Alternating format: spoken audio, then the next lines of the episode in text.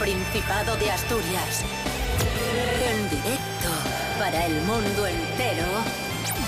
Aquí comienza Desayuno con Liantes. Su amigo y vecino, David Rionda. Buenos días Asturias y muy buena semana. Hoy es lunes 24 de enero de 2022. Son las seis y media de la mañana.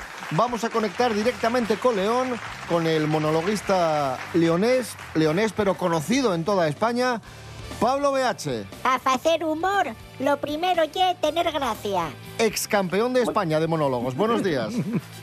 Muy bien, eh, ahí eh, me llamáis el viernes para joderme con el concurso, hoy me jodéis el lunes levantándome a estas horas y encima, eh, ahí, es campeón de España de monólogos y no sé qué, y no sé qué mierda.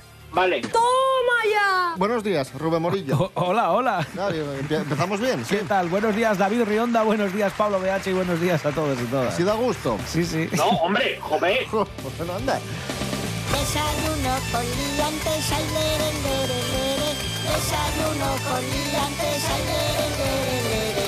Desayuno con liantes, ay, lere, lere, lere. Desayuno con liantes, lere, lere, lere.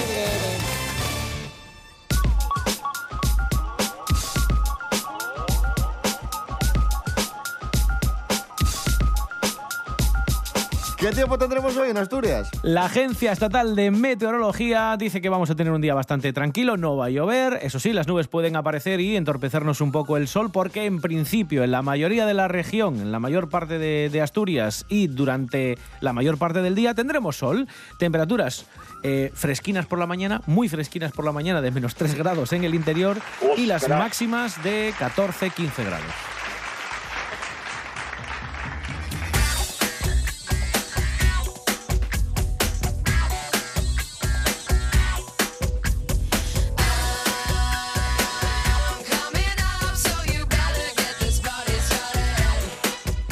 Comenzamos, primera noticia de la semana. ¡Sí! Hemos eh, revisado, hemos estado viendo y escuchando una noticia que han hecho nuestros compañeros de TPA Noticias Matinal al microbiólogo de la Clínica Universitaria de Navarra, Gabriel Reina. Y Gabriel ha asegurado lo siguiente, es, es importante, esto es interesante, ha dicho que, que vamos a tener una primavera y un verano bueno, positivo en cuanto al coronavirus. ¡Como yo! No, eh, utilizar positivo a lo mejor no es la mejor. Ya, también, bueno, eh, la verdad que decir, no ha sido el eh, mejor optimista, término. Optimista, un sí. verano- Gracias sí, por el apunte, Pablo BH, ahí, De ahí nada, has de estado nada. bien, porque un verano optimista, un verano eh, bueno. La vacunación y la elevada transmisión dibujan un escenario, como bien decías, optimista de cara al verano. Cierto, muy cierto. Y Reina incide en lo que insisten todos los expertos. Hay que vacunar a los países en vías de desarrollo porque son el caldo de cultivo perfecto para la aparición de nuevas cepas, de nuevas variantes. Claro, es que es gente que puede coger la, la- la enfermedad con cepas muy diferentes, porque no están infectados, y las pueden combinar y aparecer otra nueva variante que luego venga rebotada de nuevo hacia, hacia otros continentes, hacia otros países, claro. Y, y no es una enfermedad endémica, o sea, esto ya es a nivel mundial, Claro. entonces tendríamos que trabajar todos en conjunto Ujú. para evitar eso.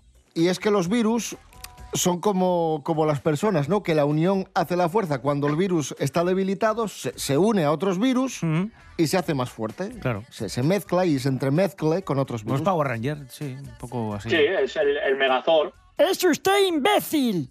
Eh, nosotros explicamos que los virus son como los Power Rangers y que se unen y forman un Megazord. Y Gabriel Reina, microbiólogo de la Universidad de Navarra, eh, pues lo explica así. el, el frío que, que- que facilita la supervivencia del virus ¿no? y, y el tipo de relaciones sociales que tenemos ahora de, de interiores fundamentalmente, pues mucho la difusión y es distinto a- al hemisferio sur. Yo por lo menos sí que soy optimista de cara, de cara a la primavera-verano, sí que soy optimista, viendo bueno, la, la gran ola que tenemos encima, pero que, que confío en que eso, en que acompañado de la amplia cobertura vacunal que tenemos en España, todo ello pues, pues no- nos permita pensar ¿no? en una primavera-verano ya eh, mucho más cerca de la normalidad. Ojalá. Pero claro, es que también recuerdas que esto nos lo dijeron el año pasado y el anterior, entonces da un poco de miedo. Es ¿eh? verdad, es verdad. Bueno, sí, sí, sí. ojalá sea Bueno, verdad. Vamos a ser un poquito optimistas, ¿va? Venga, un poco solo.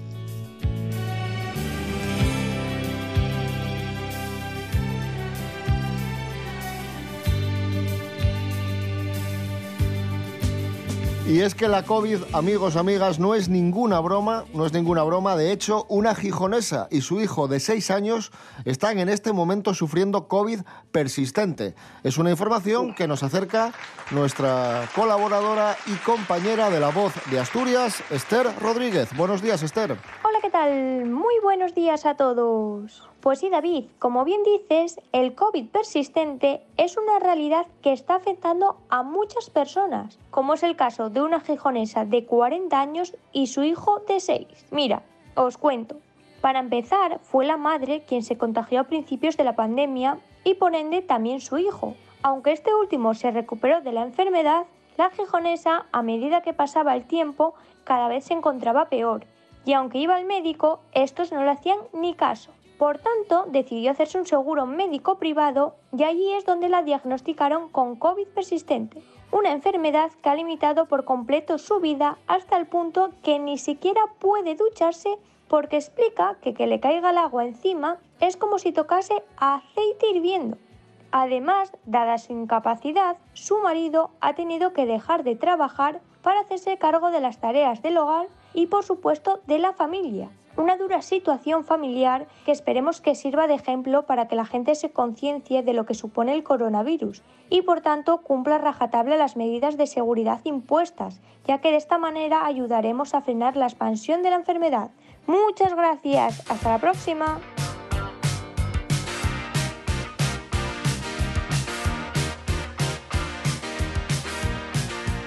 Y nuestro colaborador y amigo, el monologuista Fran Estrada, está confinado en su casa, ha dado positivo, lleva unos cuantos días confinado, un poco, un poco pachucho, y nos está contando cómo, cómo lo lleva. Vamos a ver cómo, cómo está hoy Fran Estrada.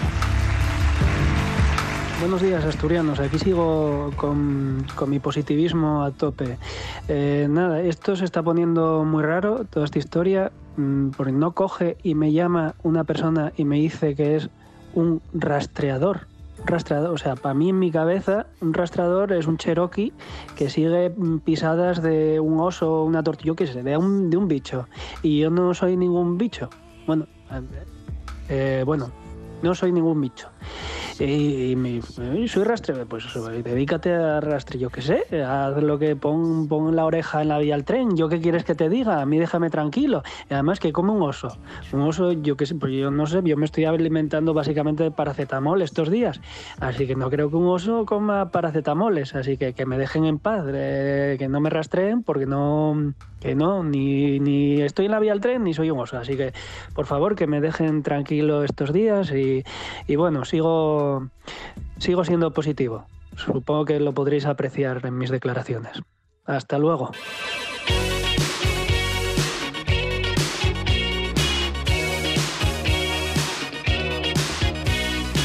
Pobre Fran y pobre Duki. ¿Quién es Duki? Duki es un trapero que no es un vendedor de trapos. ¿De trapos? No, es un cantante de, de, trap. Sí. De trap. De trap que el otro día en un concierto en Mar de Plata, en Argentina, eh, se prendió fuego, o casi se prende fuego. Rubén Morillo, cuéntanos. Sí, porque mm, os dais cuenta cuando vais a un concierto muy espectacular, con muchas luces, que a veces tienen una especie de cañones de fuego que, que sacan bolas hacia, hacia arriba. Bueno, pues este, este chaval, Duki, este trapero, estaba en, en este concierto en, en Mar de Plata y lo que ocurre es que se acercaba mucho hacia el borde del escenario donde estaban instalados estos cañones que eh, pues, escupen estas bolas de fuego. Pues tuvo la mala suerte de una de las veces que se acercó demasiado al borde del escenario eh, em, apareció una de estas llamaradas así explosivas de repente. ¿Cómo, hacía la llamarada? Hacía así. Y es más tonto que mechar contra el viento. Y le cogió de lleno. No, no le quemó la ropa, ni, ni, vamos, ni, ni, se encendió en, llamas, pero sí que le alcanzó una llamarada de esta bola de fuego que le produjo quemaduras superficiales, pero sí quemaduras. Eh, yo creo que con algún pelo menos salió del, del, escenario. Es muy llamativo, hay algunos vídeos que recogen este, este momento. Es verdad que se aparta muy rápido y no va a mayores precisamente por eso. Por cierto, que os preguntaréis, ¿cómo canta este Duki? Que nunca lo hemos escuchado. Así canta Duki. Me parece un videojuego, ¿eh? Bueno, esto ya no. A ver. Felipe Paterro de Cartier para no ver la hora. ¿Estáis seguros de que, de que fue un incidente, no le prendió fuego a nadie? ¿Cómo estamos, eh? No, perdón, perdón. eh. Era un chiste, era un chiste, perdón. Faltó su. A mí no me da más. A mí me gusta mucho más esto que va, que va a sonar ahora, el Everybody Needs Somebody de los Blues Brothers. ¡Oh, yeah! Bueno,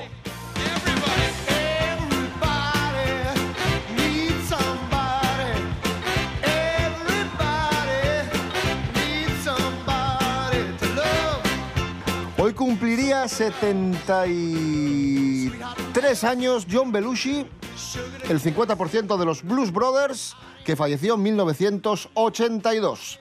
Y en Asturias tenemos a nuestros Blues Brothers particular, los Blues Probes, ¡Oh, yeah! Chus Naves, Alberto Rodríguez y compañía, que tienen temazos como el siguiente, como el que vamos a escuchar. Nuestra canción A ver. favorita de los Blues Probes. La letra es eh, insuperable. Tengo un zombie en el armario que se llama Olegario.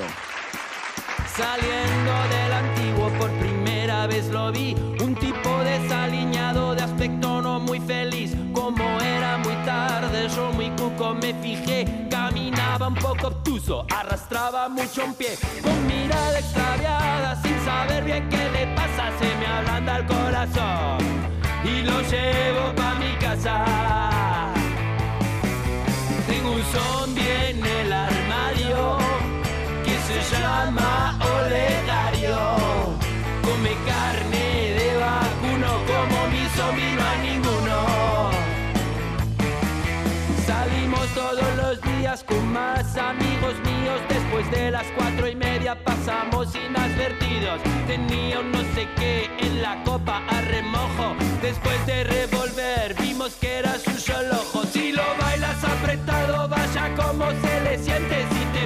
despistado. Fijo que te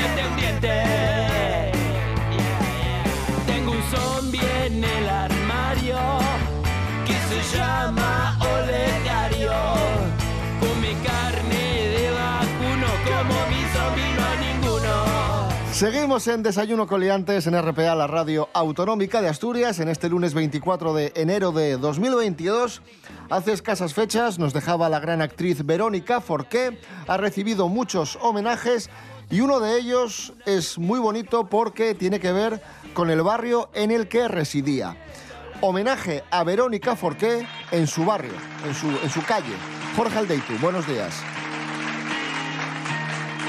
Muy buenas liantes. Hace unas semanas perdíamos a Verónica Forqué y ahora comienzan los homenajes de verdad. Yo creo que la próxima gala de los Goya tendrá su lugar de honor en este vídeo de In Memoriam donde ponen la gente que nos ha dejado el último año del séptimo arte, tanto de delante como de detrás de la cámara. Y los primeros en rendirle homenaje han querido ser su barrio, el barrio de Chamartín en Madrid, y es que el Pleno del Ayuntamiento, en su última junta, han decidido que uno de los parques del barrio se llame como ella, Verónica Forqué.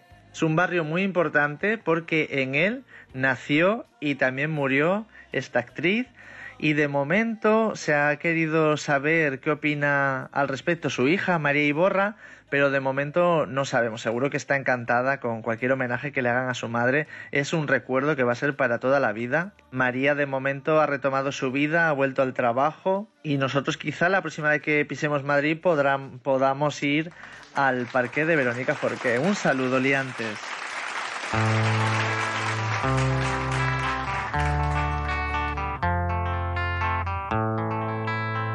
Desayuno con liantes. Síguenos en Instagram, arroba desayuno con liantes.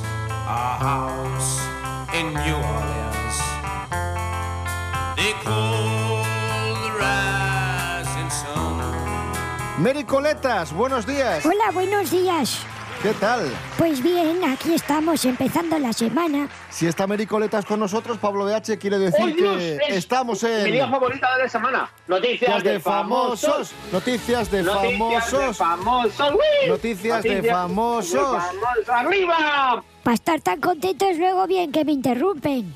Hoy la noticia la protagoniza la hija del entrenador Luis Enrique, del seleccionador nacional del asturiano Luis Enrique, que, atención, se ha confirmado que mantiene una relación sentimental con el futbolista Ferran Torres. Cuéntanos, Mericoletas. Sí, bueno, hay mucha gente que esto ya se lo olía porque ya habían chequeado los Instagrames de los chavales.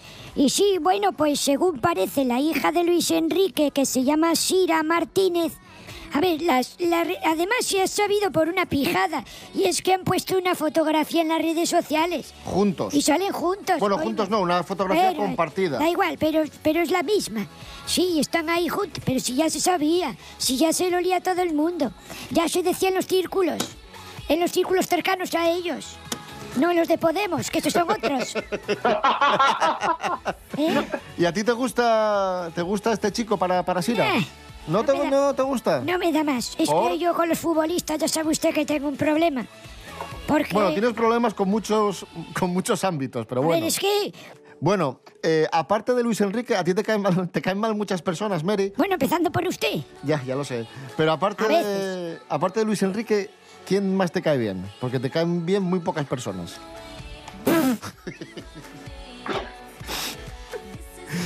Dime una persona más que te caiga bien. Eh, mira, me cae muy bien E ET. Hombre, pero eh, eh, te le cae muy bien a todo el mundo. Esta E nos cae bien a todos, pero digo, digo personas y a ser posible reales. José Ribagorda, el de, tele- el de los informativos de la 5. Que habla mucho de León, debe ser de por ahí. Habla todo, el- está todo el día mencionando las bodegas de Jiménez de Jamuz. Es un pesado de la hostia, debe tener acciones ahí. Todo el día que sí, las vacas de Jiménez. Anda, José. Pesado. Bueno, a mí me cae bien también, ¿eh? No, sí, sí me cae bien, aunque... Sí, ya- pero es madrileño, ¿eh? Bueno, pues no sé, le debe gustar mucho. Bueno, a pero. ¿sabe dónde está lo bueno? Quiero decir. Ay, eh, Mary Coletas, gracias. Bueno, venga, adiós. Estás sintiendo, estás sintiendo RPA, la radio del Principado de Asturias. La Nuesa.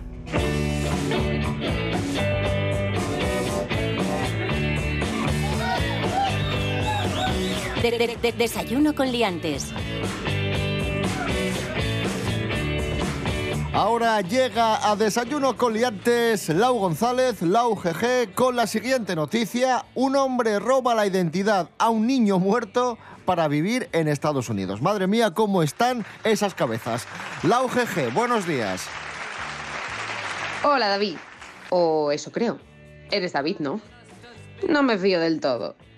Eso pensaron los agentes estadounidenses que detuvieron al señor Guedes, un brasileño afincado en United States of America desde los 90, que utilizaba la identidad de un niño fallecido en un accidente de tráfico en 1979 a la edad de 4 años. Hacerse pasar por alguien así es muy macabro, aunque por lo visto ventajoso. Tenía una hipoteca en Houston, seguridad social y pasaporte, todo con el nombre del fallecido. Claro, si no pagas una letra de la hipoteca, a mí no me digas nada. Yo soy el señor Guedes, estoy de paso. O de pasiño. No sé si en alguna ocasión le habrán llamado a voces por la calle, pero seguro que digas el nombre que digas, este señor mira. Y tonto no es. Es auxiliar de vuelo y en 2020 realizó 40 viajes sin que nadie se percatara. Y yo, que me pongo nerviosa si traigo un cartón de tabaco de Canarias. Hasta se casó bajo su identidad falsa. Así cualquiera. Ni acuerdos prematrimoniales ni nada. Todo muy romántico. Como no y él. En fin, Ronda, digo David. Bueno, tú sabrás. Informó Antonia Delate desde Ranón. One, two, three, four. Get up, get on up, get up, get on up, stay on the scene, get on up like a sex machine, get on up.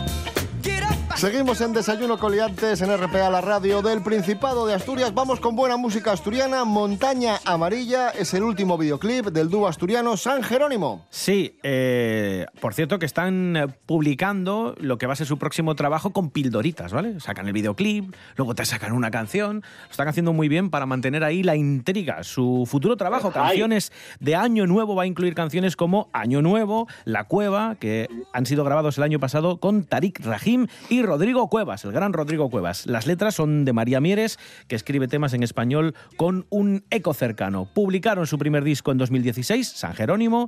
También publicaron A Salinas 2015, que fue dos años más tarde de este primero, San Jerónimo. Y ahora optan por un formato EP con cinco canciones. Y como digo, lo están lanzando en partes para mantener ahí la magia. Esta próxima semana van a lanzar otra pildorita, un tema con Jero Romero que se llama, eh, un tema con Jero Romero, perdón, de los Sunday Drivers, ¿vale? Vamos a escuchar a los chicos de San Jerónimo hablándonos de, de este nuevo disco. desde el plano melancólico, pero siempre como inspirándose en, en cosas muy, muy cotidianas de- del día a día, e incluso de Salinas, de este pueblo, de la tranquilidad del pueblo. Los singles son como pequeñas píldoras ¿no? para ir enganchando a la gente y si les gustan decirle, espera, va a venir algo más grande. Ahí está. Pues vamos a escuchar un cachín al dúo San Jerónimo y precisamente este tema, Montaña Amarilla.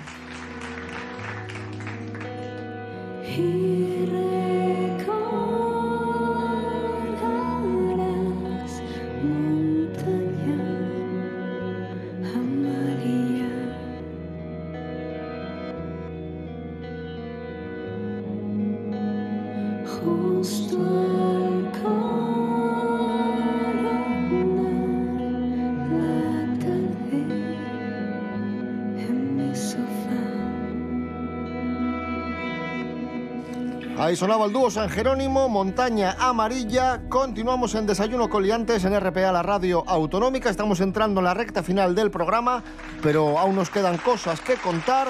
Pedro Piqueras, buenos días. Hola, buenos días, ¿qué tal? Elon Musk, el CEO de Tesla, ha dicho, atención, que la humanidad se podría extinguir. Pedro Piqueras. Menos mal, buenas noticias al fin. Ya nos vamos a la porra, ¿eh? Destrucción total. ¿Qué ha dicho exactamente Elon Elon Musk, el CEO de Tesla? Que hay un 100% de posibilidades de que todas las especies se extingan debido a la expansión del Sol, a menos que la humanidad se haga a la vida, bueno, pues a la vida multiplanetaria, ¿no? Viajar a otros, a otros lugares.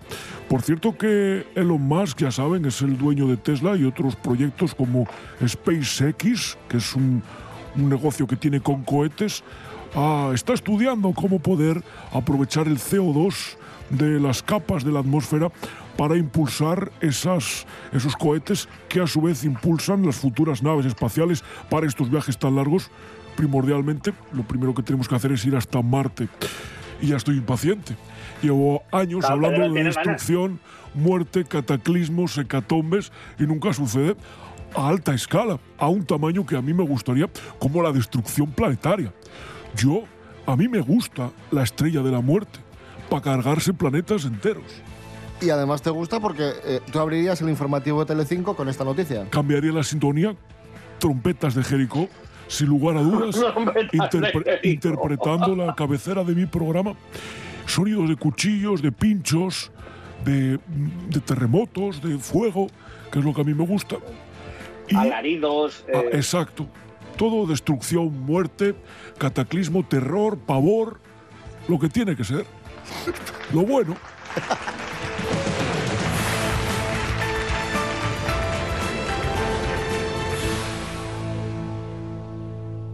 Esto que comentamos parece de ciencia ficción, pero son noticias, son asuntos que están encima de la mesa. Y ahora, hablando de, de ciencia ficción, vamos a rescatar una película de ciencia ficción que pasó sin pena ni gloria, pero que, que es bastante interesante. Lo hacemos con nuestro experto Miguel Ángel Muñiz. Fuerte el aplauso. ¡Bravo, Jimmy! Jimmy.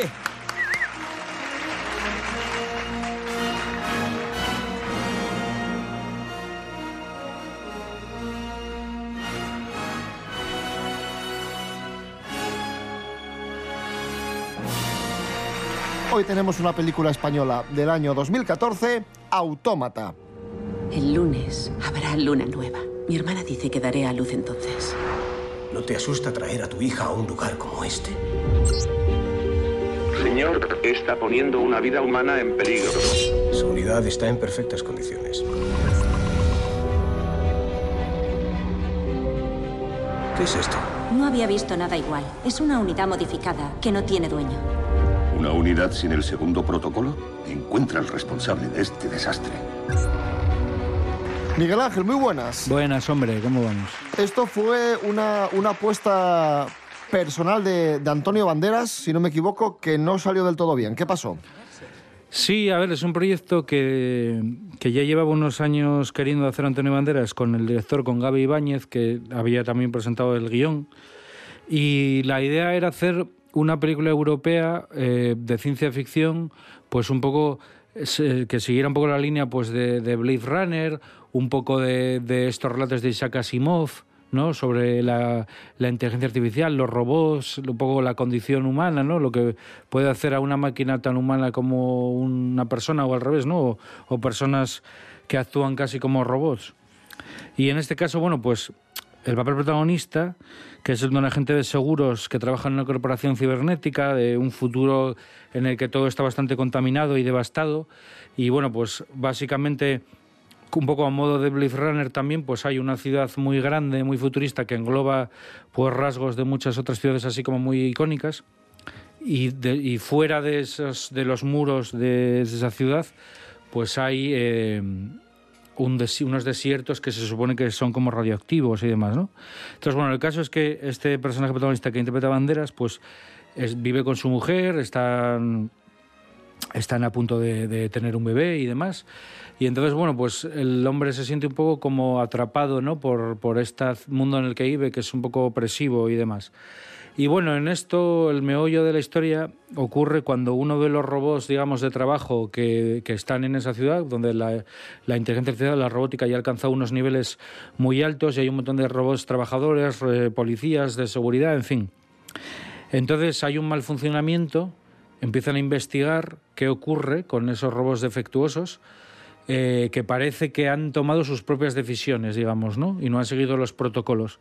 Y entonces a partir de ahí se abre una investigación por parte del personaje de Banderas para averiguar qué ocurre realmente. Y a partir de ahí, pues tampoco voy a contar mucho más para no hacer mucho spoiler, pero digamos que esta película tiene ciertos elementos de guion que luego eh, los duplicaron o los robaron o los copiaron, como quieras, se quiera decir, en la secuela de Blade Runner que hicieron eh, poco después, es 2049 o algo así, Sí, es sí, que sí, siempre me lío, ¿no? Bueno, pues 2040 y algo es. Eh, pues hay ciertos elementos de guion que en esta película eh, estaban ya metidos y es un poco, el discurso es un poco eso, ¿no? Cómo el robot, la máquina, puede acabar eh, pensando o desarrollando una relación afectiva eh, como si fuera una persona y luego la deshumanización, por otra parte, del, de la sociedad esta globalizada, que es un discurso, bueno, de que está eso, pues en muchas películas, ¿no? El Blade Runner de, de- de Ridley Scott, en Cuando el destino nos alcance, aquella del- de, los 70 con Charlton Heston, hay muchas películas, ¿no? Creo que es bastante interesante y, y que es una apuesta de cine europeo que yo creo que debería de seguirse más por ahí. Un poco, pues como también, lo que pasa es que es así funciona, un poco como lo que pasó con Ex Máquina, que es así ganó Oscars y demás. Y yo creo que ahí está el, el- el camino correcto, el intentar apostar por, por cosas de género hechas en Europa que pueden competir perfectamente con, con lo de la industria de Hollywood. Y encima pueden hacerlo sin la censura ¿no? que tienen allí. Perfecto, pues ahí está. Para eso está esta sección, para recuperar películas olvidadas o injustamente tratadas por la crítica, como esta. Autómata del año 2014, protagonizada por Antonio Banderas. Cinta de ciencia ficción. Miguel Ángel Muñiz, gracias. Venga, hasta la próxima.